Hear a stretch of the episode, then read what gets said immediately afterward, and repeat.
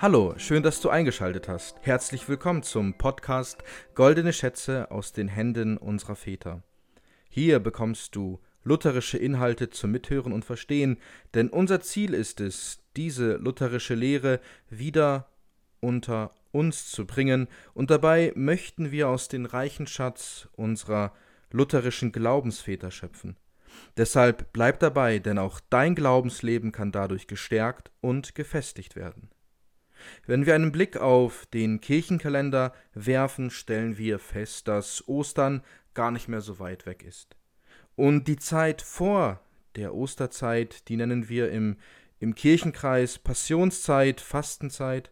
Und diese ganz besondere Zeit erinnert uns an das hohe priesterliche Amt Jesu Christi, also an sein Erlösungswerk, ganz praktisch an sein Leiden und an sein Sterben.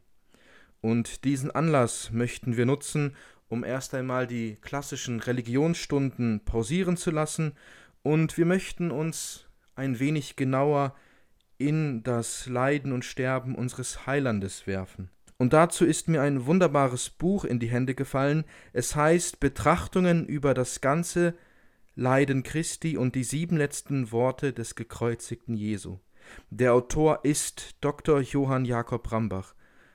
Dieser Rambach lebte vor langer Zeit. Er lebte vor 1693 bis 1735 und er war neben Theologe auch Kirchenliederdichter und er wird uns in einigen Gesangbüchern ja vorkommen mit dem Lied Ich bin getauft auf deinen Namen.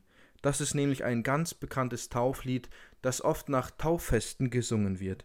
Und dieses Passionsbuch ist in fünf Teile genannt die verschiedene Schwerpunkte haben und diese Abschnitte, diese Teile enthalten verschiedene Predigten.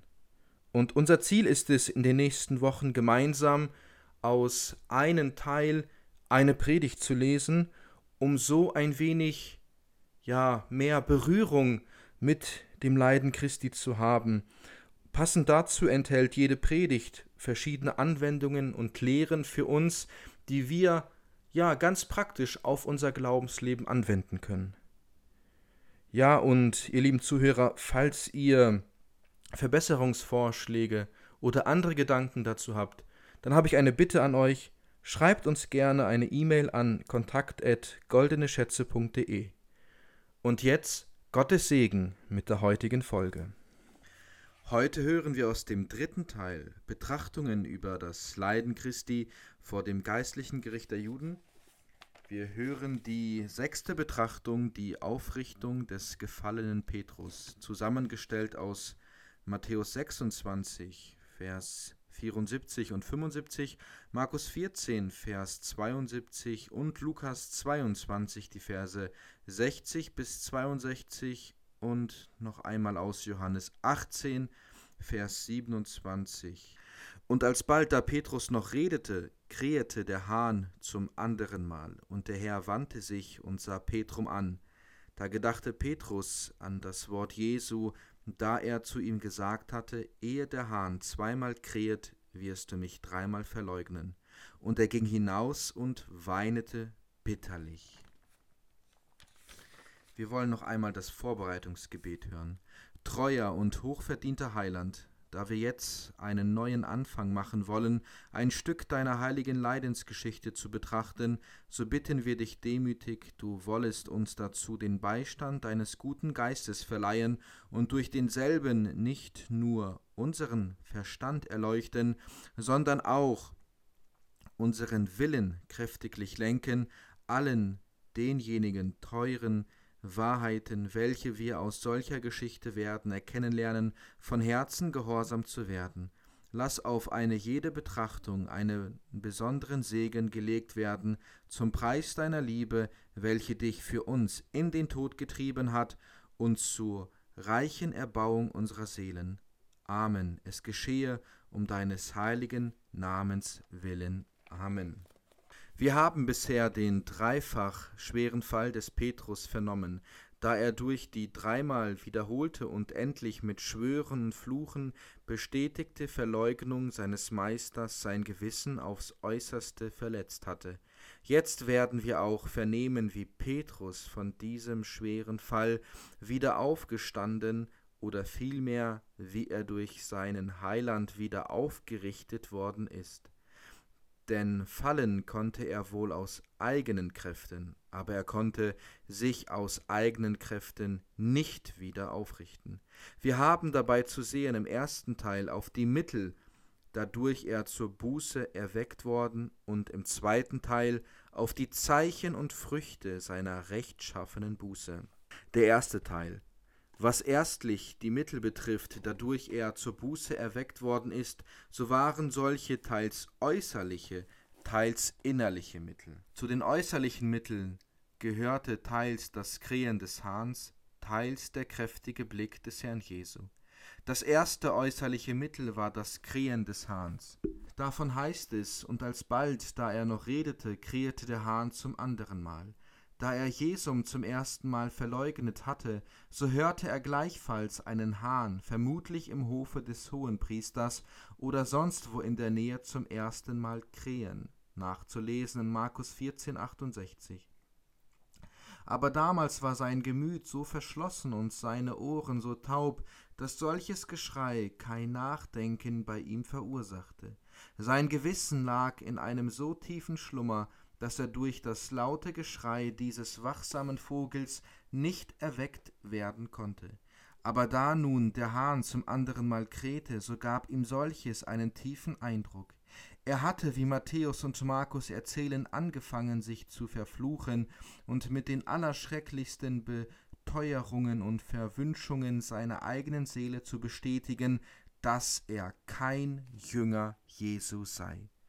Der Hahn aber fiel ihm sozusagen mit seinem Krähen in die Rede, denn da er noch redete, krähete der Hahn und verursachte, dass Petrus alsbald stille schwieg, sich zu verfluchen aufhörte und nun darauf bedacht war, wie er von diesem gefährlichen Orte wegkommen möchte.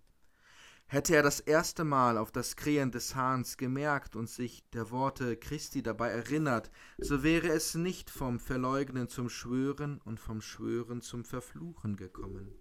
Aber so geht's, wenn man die erste Warnung Gottes verhört und nicht Acht auf dieselbe gibt, so wird man immer tiefer in die Sünde, ja in die Stricke des Satans verwickelt. Das andere äußerliche Mittel war ein kräftiger Blick des Herrn Jesu. Der Herr, heißt es, wandte sich um und sah Petrum an. Das bloße Krähen des Hahns würde die Sache noch nicht gehoben und zustande gebracht haben, aber mit dem Krähen des Hahns war zugleich ein kräftiger Blick des Herrn Jesu verknüpft, und da die Stimme des Hahns in seine Ohren drang, so drang zugleich der Blick Jesu Christi in seine Augen und durch die Augen in sein Inwendiges. Denn der Herr wandte sich mit seinem Gesichte herum zugekehrt hatte, gleich wie auch Petrus sich mit seinem Gemüt von ihm wegkehrte, so wandte er sich nun herum und kehrte diesem treulosen Jünger sein heiliges Angesicht zu, um dadurch den Grund zu seiner Bekehrung zu legen. Er wandte sich aber nicht allein um, sondern er sah ihm auch nach Luca Erzählung unter die Augen, ja er sah ihm in sein Inwendiges hinein und weckte sein schlafendes Gewissen. Wie ihn der Satan zu Fall gebracht hatte durch die starren Blicke seiner Werkzeuge, nämlich der Mägde und Diener im Hause des Hohenpriesters, also wurde er nun wiederum durch einen Blick seines Meisters von seinem Falle aufgerichtet. Es fragt sich aber hierbei, wie doch der Herr Jesus, der damals vor dem Hohen Rat gestanden, Petrum habe ansehen können, der draußen vor dem Saal mitten unter den Knechten und Soldaten gestanden. Wenn uns die Gelegenheit und Einrichtung des Palastes des Kaiphas bekannt wäre, so würden wir diese Frage gar leicht beantworten können. Unterdessen, da gleichwohl Lukas ausdrücklich sagt, dass sich der Herr herumgewendet und Petrum angesehen habe, so haben wir nicht die geringste Ursache, an der Wahrheit der Sache zu zweifeln, ob wir gleich nicht wissen, wie es zugegangen und wie dieser Blick Christi durch das Getümmel der Knechte und Diener sich gleichsam durchdrängen und das Auge Petri hat rühren können. Hat der Herr Jesus damals, als der Hahn des anderen Mal gekräht wirklich noch vor dem Hohen Rat gestanden, so hat er etwa durch die offene Tür des Saales oder durch eine andere Öffnung dem Petrus, der draußen im Vorgemach oder Vorhofe war, diesen Blick zusenden können.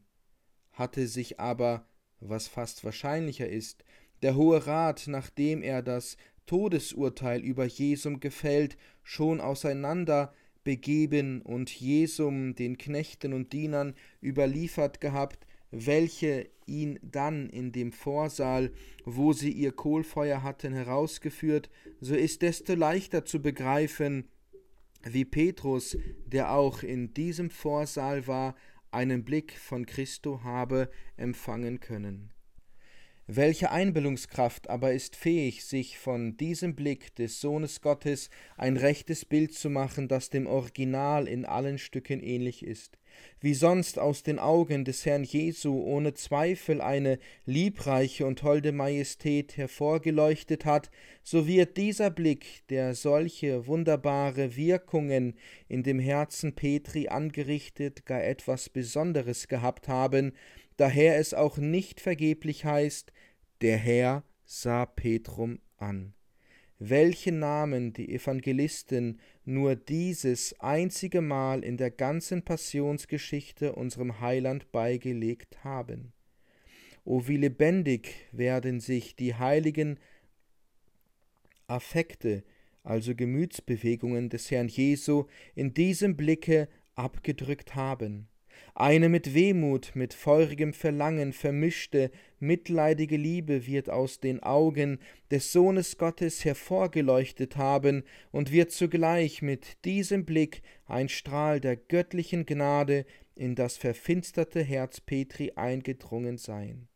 Man liest zwar nicht, dass unser Heiland ein einziges Wort zu Petrus gesprochen, als er ihn also angeblickt, Allein Petrus wird in diesem Blick gar vieles gelesen und mit der innigsten Beschämung seines Herzens teils die noch unverrückte Liebe seines Meisters gegen ihn, teils seine schändliche Treulosigkeit erblickt haben.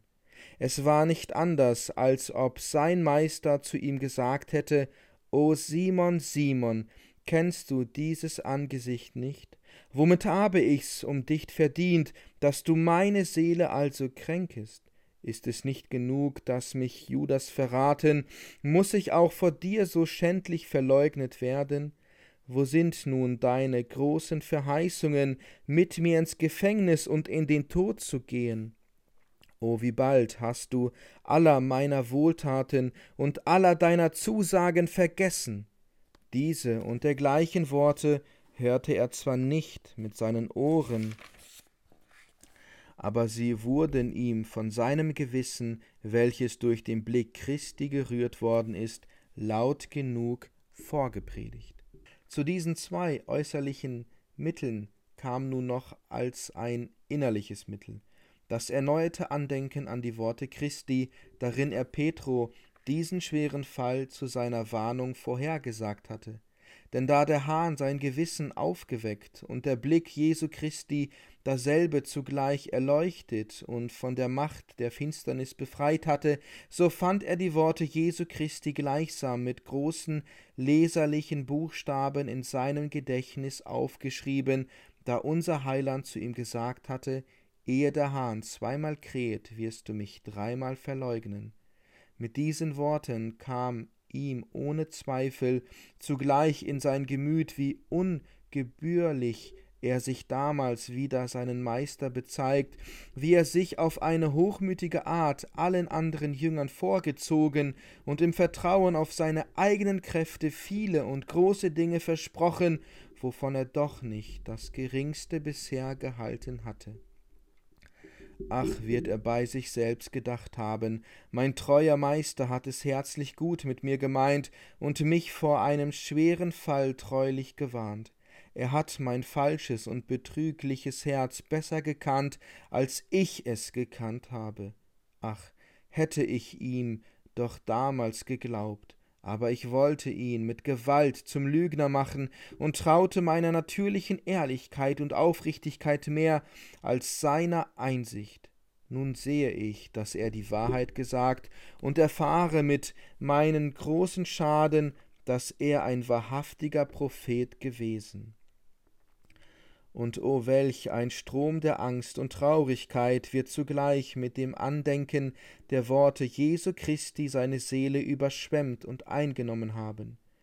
Doch aber wird der Geist der Gnaden auch nicht ermangelt haben, ihn an andere Worte Christi zu erinnern und ihm zu Gemüt zu führen, dass der Mittler für ihn gebeten, dass sein Glaube nicht gänzlich aufhöre.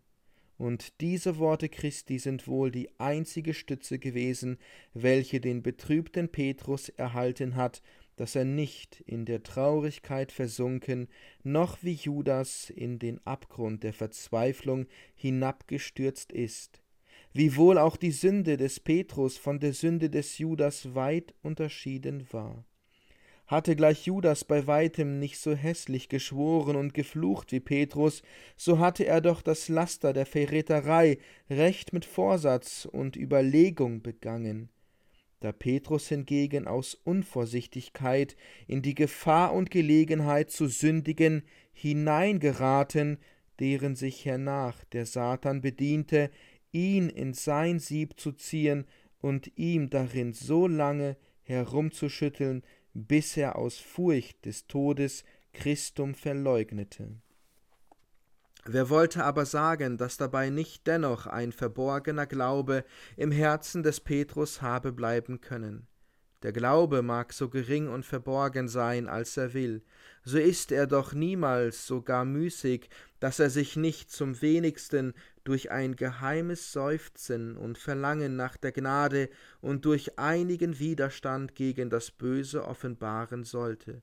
Von allen diesen Kennzeichen des verborgenen Glaubens ist hier keine Spur zu finden.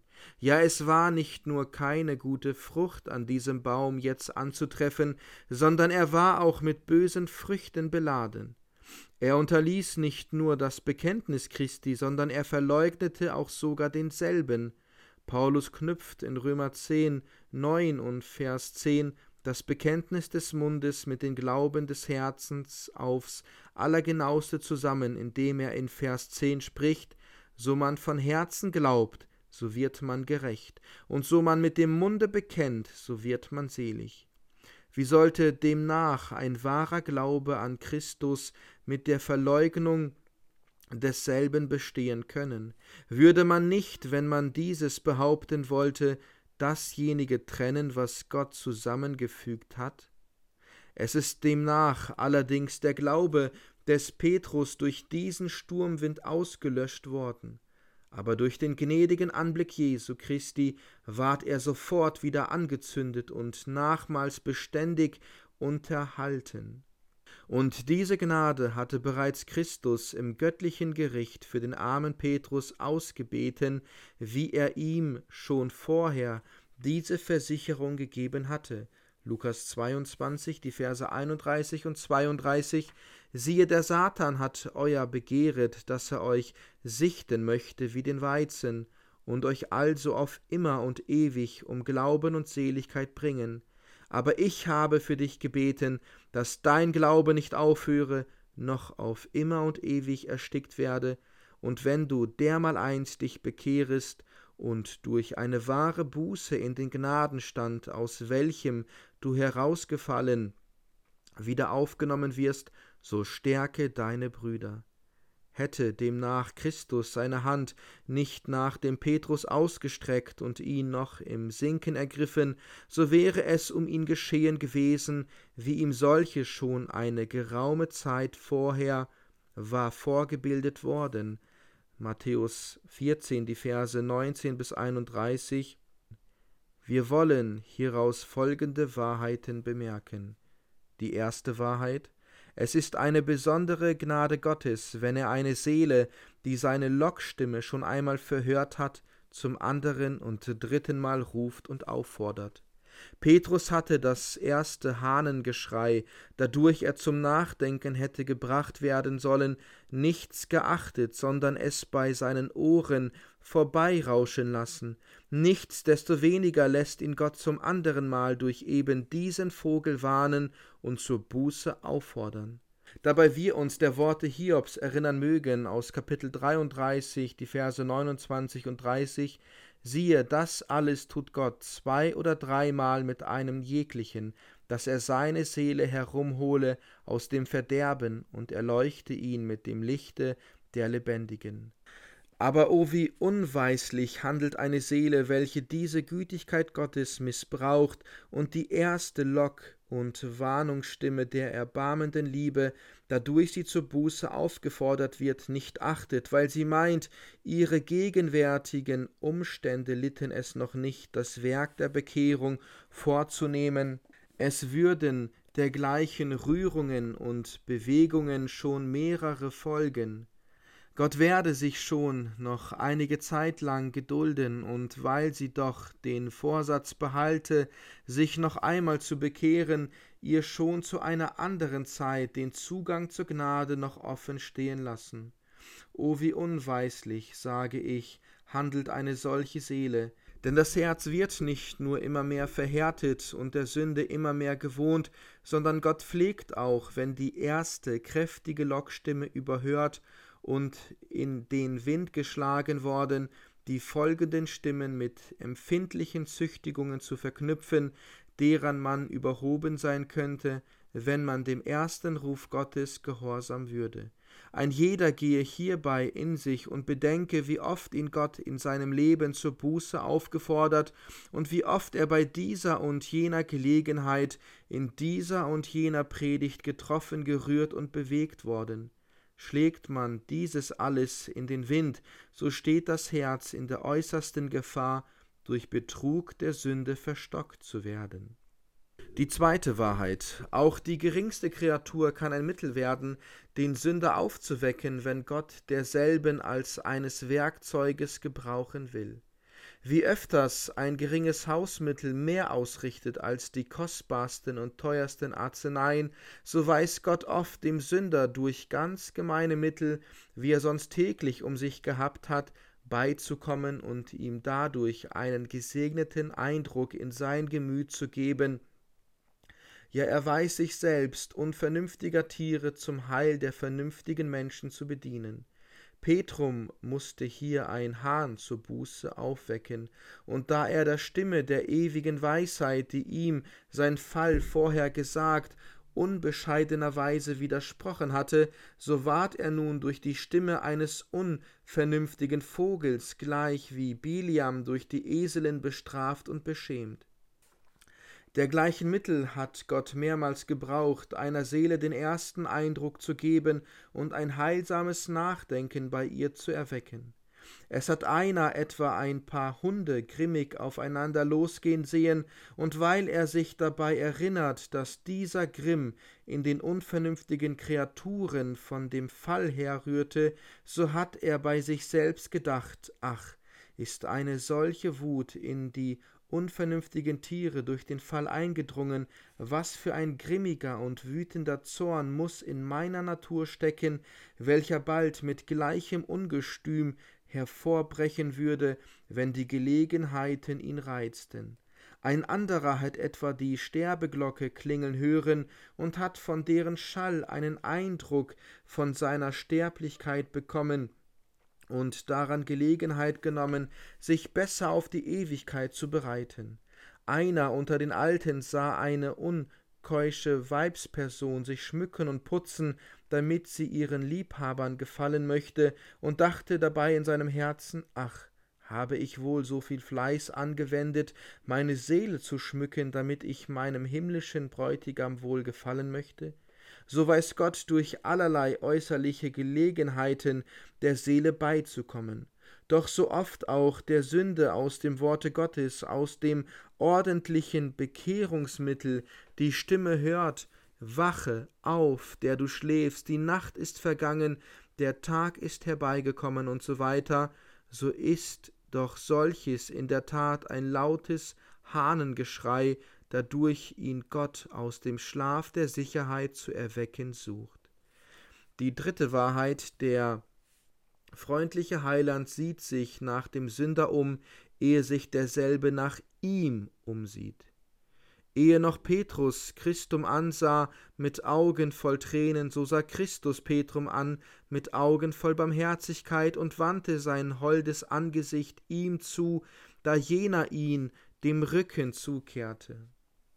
Die dritte Wahrheit. Der freundliche Heiland sieht sich nach dem Sünder um, ehe sich derselbe nach ihm umsieht.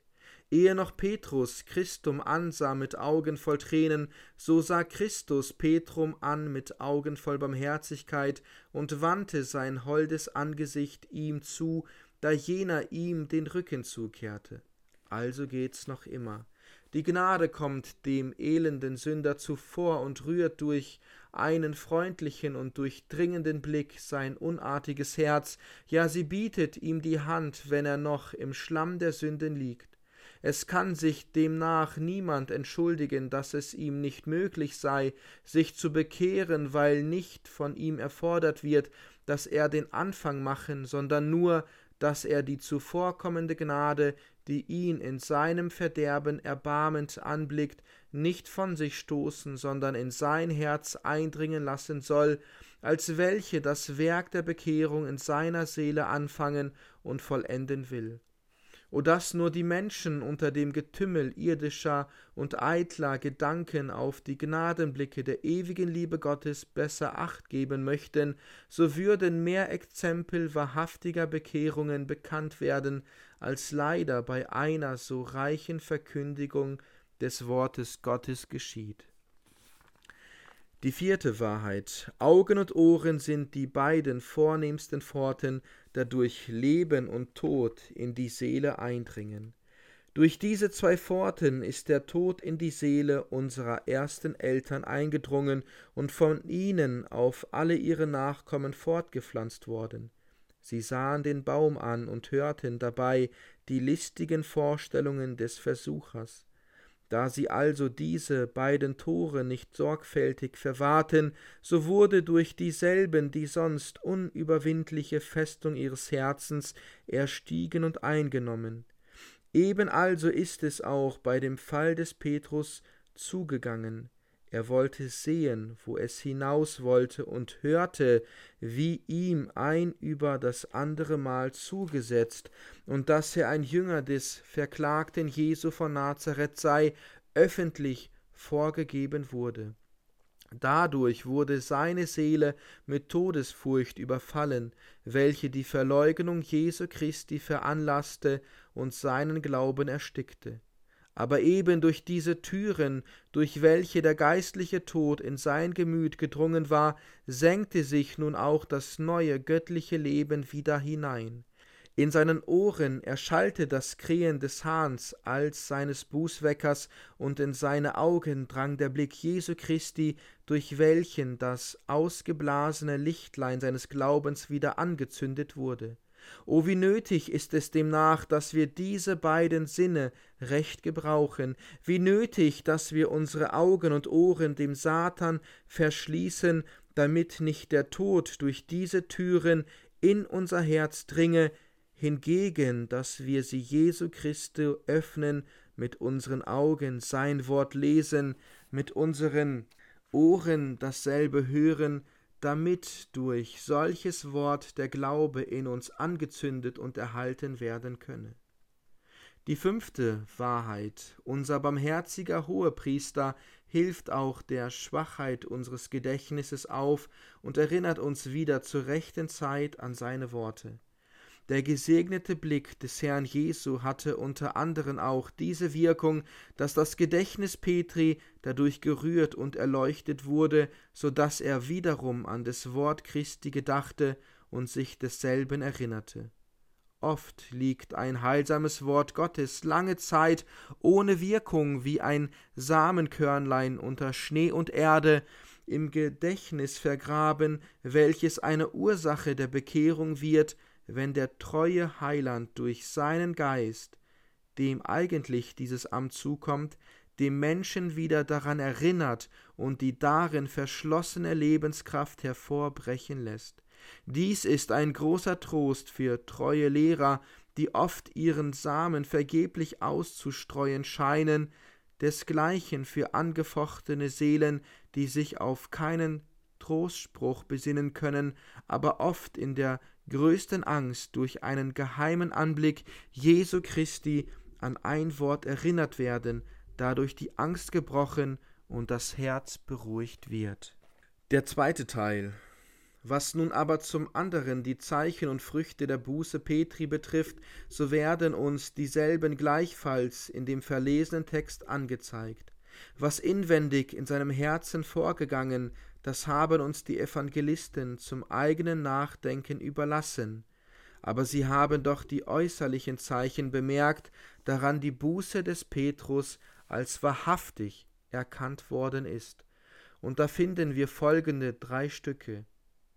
Erstens, er verließ den Palast des Hohenpriesters und zugleich mit demselben die Fallstricke des Versuchers und die Gelegenheit zu sündigen. Nun ward ihm der weite Palast des Hohenpriesters zu enge, dass er keinen Augenblick länger darin bleiben konnte. Da er merkte, dass der von ihm so hoch beleidigte Jesus noch sein Freund sei, so wollte er nun nicht länger sich unter seinen Feinden aufhalten. Da ihn das Licht des Angesichtes Jesu Christi umleuchtete, so wollte er keine fernere Gemeinschaft haben mit den unfruchtbaren Werken der Finsternis, die in dieser Versammlung der Boshaftigen vorgingen. Und da es ihm nun ein rechter Ernst war, aus diesem Kerker des Satans, in welchen er sich freiwillig hatte einsperren lassen, herauszukommen, so öffnete ihm Gott auch einen Ausgang und verschaffte, dass er ungehindert passieren konnte, dabei er denn das freie Geleite zu genießen hatte, welches Christus noch vor seiner Gefangennehmung seinen Jüngern gegeben, als er zu seinen Feinden gesagt, Suchet ihr mich, so lasset diese gehen. Zweitens, er verhüllte sein Angesicht, denn das drückt das griechische Wort, welches Markus gebraucht, eigentlich aus. Er warf über, oder er zog seinen Zipfel seines Oberkleides über den Kopf herüber und verhüllte also sein Haupt wie die Trauernden und Leidtragenden, die weder andere sehen wollen, noch von anderen gesehen zu werden vertragen können, zu tun pflegen. Dieses Verhüllen war also ein Zeichen teils seiner Traurigkeit, teils seiner innigen Scham, welche Scham aber freilich etwas Unlauteres an sich hatte. Denn da er Christum öffentlich verleugnet hatte, so hätte er auch öffentlich seine Verleugnung widerrufen sollen. Hatte er sich nicht geschämt, zu sündigen, so hätte er sich auch nicht schämen sollen, seine Sünde zu gestehen und seinen Fehler zu verbessern. Allein diesmal ward ihm dieses zu gut gehalten. Er hatte auch jetzt keinen Beruf dazu, mit Christus in den Tod zu gehen, sondern jetzt sollte er in der Stille Buße tun und die Hülfe des Herrn erwarten. Nachgehendes aber, da er mit dem Heiligen Geiste gesalbt war, hat er solches reichlich wieder eingebracht. Hatte er hier in dem Hause des Kaiphas, darin der ganze Hohe Rat versammelt war, Christum dreimal verleugnet, so hat er ihn hernach vor dem ganzen Hohen Rat zu drei verschiedenen Malen öffentlich mit großer Freudigkeit bekannt, nachzulesen in Apostelgeschichte 4, die Verse 9 bis 12, die Verse 19, 20, Apostelgeschichte 5, die Verse 29 bis 32. Da er denn nicht nur mit unverhülltem Haupt erschien, sondern auch selbst seinen Rücken entblößte und die Streiche mit Freuden annahm, welche ihm um des Bekenntnisses Jesu Christi willen auf Befehl des Hohen Rates gegeben wurden, nachzulesen in Apostelgeschichte 5, die Verse 40 und 41. Drittens, er ließ seinen Tränen freien Lauf. Er ging hinaus, heißt es, und weinte bitterlich. Die Angst seines Herzens ließ sich nun nicht länger einschränken und verhalten, sondern sie brach aus wie ein Strom, der den Damm durchbrochen und zerrissen hat. Da fiel nun sein Hochmut, welcher der ganze Grund seines Falles gewesen war, auf einmal dahin, indem er nun wie ein Kind überlaut weinte und durch die bitteren Tränen, die über seine Wangen herabflossen, bezeugte, wie bitter ihm nun die Sünde schmecke, die er vorhin wie ein Durstiger das Wasser in sich getrunken. Es waren also dieses Tränen teils der Traurigkeit, teils einer zarten Liebe zu Jesu Christus. Dieser Fels Petrus gab nun Wasser von sich, ob er gleich nicht mit den Stecken Moses, sondern nur mit einem liebreichen Anblick des Herrn Jesu geschlagen und getroffen worden war. Diese seine Tränen waren kein überhin rauschender Platzregen, wie öfters bei Heuchlern geschieht. Es war nicht leichtsinnig bei diesem seinem schweren Fall. Er sagte nicht, ich stack so in der Klemme darin, ich konnte mir nicht anders helfen, ich musste eine Notwehr tun, wenn ich mit Ehren davonkommen wollte. Ich will die Scharte schon künftig wieder auswetzen und mich hinfort besser aufzuführen suchen.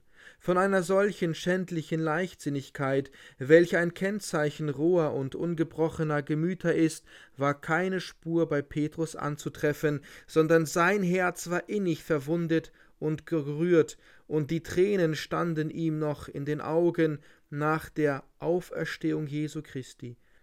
Daher der Engel, welcher im Grabe Christi saß, auf Befehl des auferstandenen Heilandes den Weibern zurief, Gehet hin und saget es seinen Jüngern und Petro, Markus 16, Vers 7, welchen Befehl der Herr selbst an die Maria Magdalena bald darauf wiederholte, Johannes 20, 17, welche auch hinging und verkündigte es denen, die mit ihm gewesen waren, die da Leide trugen und weineten, Markus 16, 10.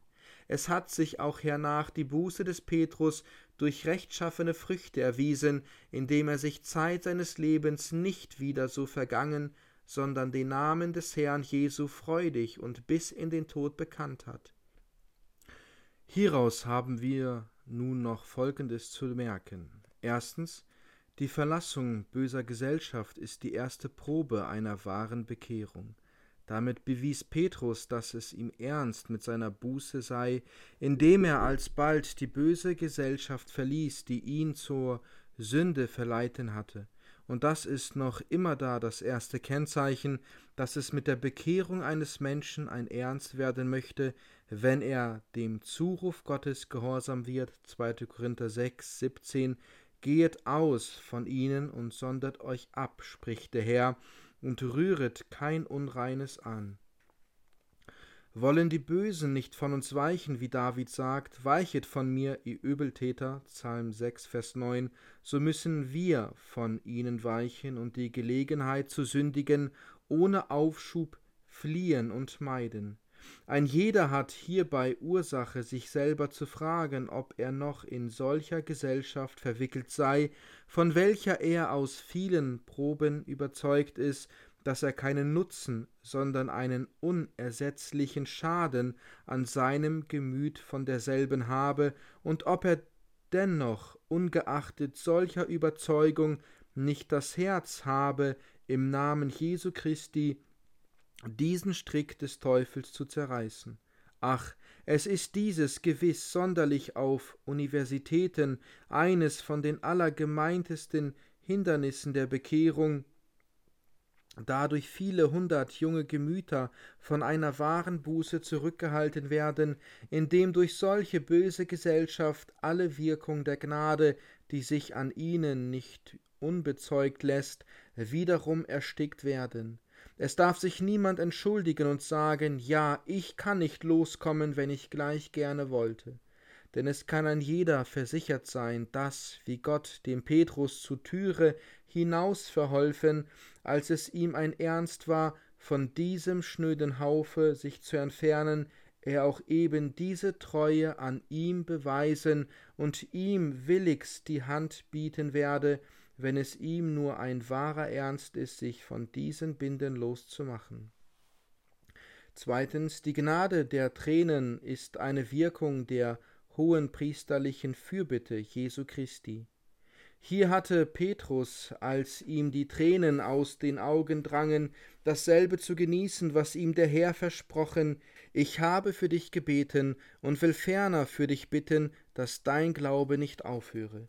Diese Tränen waren Wirkungen derselben nachdrücklichen Fürbitte, die der Sohn Gottes bei seinem himmlischen Vater für dieses arme, verirrte Schaf eingelegt, ja es waren Wirkungen der heiligen Tränen Jesu, mit welchen er am Ölberge Gebet und Flehen auch für Petrus geopfert hatte. Ein jeder erkundigte sich bei sich selbstens, ob er etwas wisse von der Gnade der Tränen, ob er jemals recht bitterlich über seine Sünde geweint und ob sein Herz in Wehmut zerflossen und zerschmolzen, wenn er überlegt, wie er seinem Schöpfer begegnet und mit was für einer unnatürlichen Undankbarkeit er ihm alle seine Wohltaten vergolten habe. Wohl dem, der hier mit Petrus weint, der wird auch dort sich mit ihm freuen können. Drittens, Nachdem Petrus Barmherzigkeit erlangt hat, so hat kein Sünder Ursache zu verzagen. Der Fall Petri soll auch die stärksten Christen furchtsam, seine Buße aber auch die elendsten Sünder voll guter Hoffnung machen.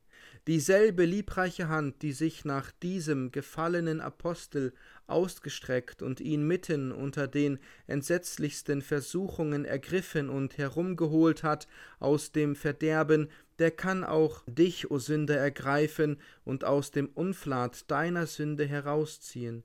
Diese Buße Petri soll demnach ein rechter Balsam des Lebens und Trostes sein für alle verwundete, traurige und betrübte Herzen, welche anfangen, die Größe ihrer Sünden zu erkennen und nun sehen, wovon sie gefallen sind und in welch einen Abgrund des Elends sie sich gestürzt haben der Löwe vom Stamm Juda, der dem höllischen Löwen dieses Schaf aus den Rachen gerissen und seine Wunden wieder geheilt hat, der kann und will eine jede Seele, wenn sie auch noch so tief darin steckte, herausreißen, indem es zur Verherrlichung seiner Gnade gereicht, wenn er einen großen Sünder, an welchem alle Hoffnung verloren zu sein scheint, des Satans Klauen entreißet, sein Herz verändert und Wunder der Erbarmung an seiner Seele beweist. Um so viel mehr aber kann das Exempel Petri allen erschrockenen und verwundeten Gewissen erfreulich sein, wenn sie bedenken, dass unser Heiland nach seiner Auferstehung niemals auch nur mit einem Worte dem Petrus diesen seinen schweren Fall vorgeworfen hat. Nachdem Petrus seine Untreue beweint und von seinem Fall wieder aufgestanden war, so ließ der treue Heiland die ganze Sache begraben sein, er tat, als ob niemals etwas vorgegangen wäre, und hat alles vergeben und vergessen. Diese Freundlichkeit wirst du auch, o Sünder, zu genießen haben, wenn du dich durch den Gnadenblick Jesu Christi in die Ordnung der Buße ziehen lässt aller deiner vorigen schändlichen und erschrecklichen Übertretungen soll auf ewig vergessen werden, sie sollen dir nicht zum Vorwurfe im göttlichen Gericht gereichen, sie sollen in die Tiefe des Meeres geworfen werden, so dass du sie suchen, aber nirgends finden wirst. Darum hat dein leidender Mittler die Buße Petri mit in die Geschichte seines Leidens setzen lassen, damit du daraus die Frucht und Kraft seines Leidens erkennen und dieselbe auch zu deiner Seligkeit genießen sollest. Stehe nur eilends auf von deinem Fall, dein Heiland ist willig, dir zu helfen. Beratschlage dich nicht lange mit Fleisch und Blut, sondern eile, eile und errette deine Seele. Fleuch die böse Gesellschaften, meide die Gelegenheiten zu sündigen, lass der Gnade Raum, dass sie Scham und Wehmut Reue und göttliche Traurigkeit in dir wirken, dein Herz erweichen und in eine Quelle der Tränen verwandeln könne. Gehe hin und weine bitterlich, dass du den Herrn, der dich erkauft hat, verleugnet hast. Hoffe auf Gnade, ob du gleich nichts als Zorn verdient hast, und sei dann gewiss versichert, dass du in dieser deiner Hoffnung nicht werdest zu Schanden werden. Wir wollen zum Schluss noch das Gebet hören, treuer und hochverdienter Heiland Jesu Christi.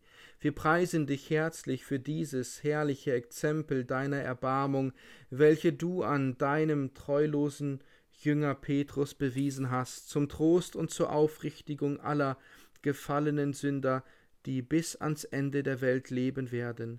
Wir preisen dich herzlich, dass du mitten in deinem Leiden, da des Todesurteil über dich gefällt war, an deinem armen Petrus gedacht und dieses verirrte Schaf durch deinen treuen Hirtenblick von seinen Irrwegen zurückgerufen hast. Wir glauben, Herr Jesu, dass du jetzt imstande deiner Herrlichkeit hoch oben dasselbe liebreiche Herz gegen die allerelendsten Sünder hast und dass dir noch ebenso viel als damals an ihrer Bekehrung gelegen sei. So wollest du denn diese deine Freundlichkeit in unseren Herzen verklären und uns einen solchen Eindruck davon geben, den wir in der ganzen Zeit unseres Lebens nicht wieder verlieren. Gib, dass ein jeder, der durch diese Vorstellung gerührt worden, in sein Kämmerlein hingehen und sich selbst mit diesem deinen freundlichen, holdenen Herzen bekannt machen möge, damit der Blick, der Petrum wieder zu dir gezogen hat, auch noch ferner ein gesegneter Magnet sei, der bis ans Ende der Welt noch unzählige Seelen aus den Stricken des Satans in deine Gemeinschaft ziehen möge. Diese Gnade bitten wir uns von dir aus um deines Leidens willen. Amen.